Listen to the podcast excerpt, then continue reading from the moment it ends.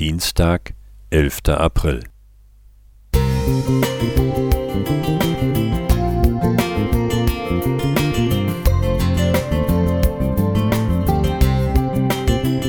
Ein kleiner Lichtblick für den Tag.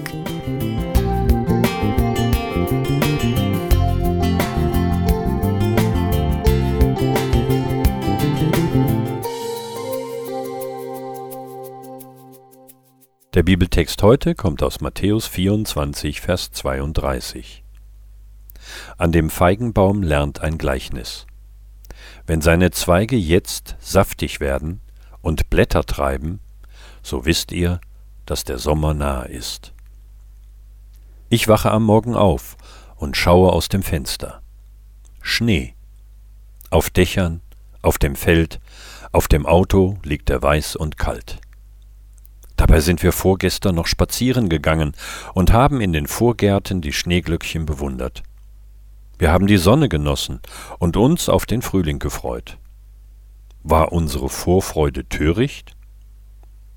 Als wir die ersten Schneeglöckchen entdeckten, wussten wir, dass noch zwei Monate vergehen würden, bis es dauerhaft warm werden wird.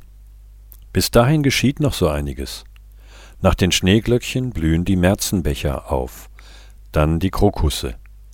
Der Schnee hält den Frühling nicht auf, er verzögert nicht den Sommer.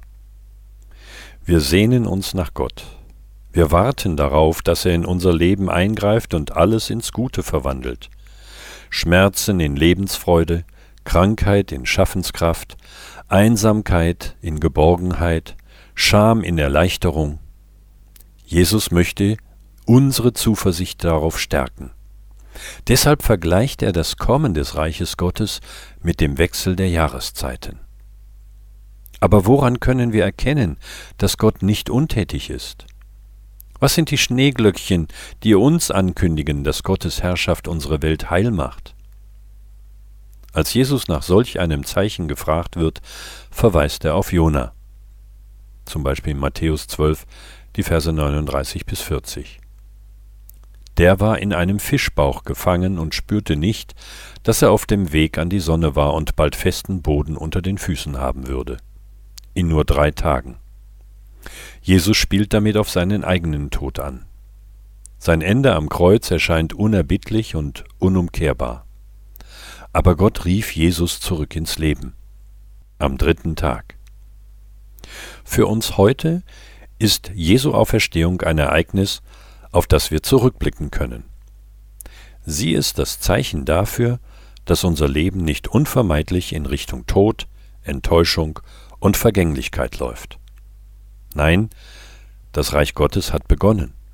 Es bestimmt unsere Wirklichkeit und wird sich durchsetzen. Genauso wie der Sommer mit Sonne, Wärme und üppig grüner Natur kommen wird. Der Frühling beginnt, auch wenn heute Morgen wieder Schnee liegt. Die Schneeglöckchen blühen immerhin schon.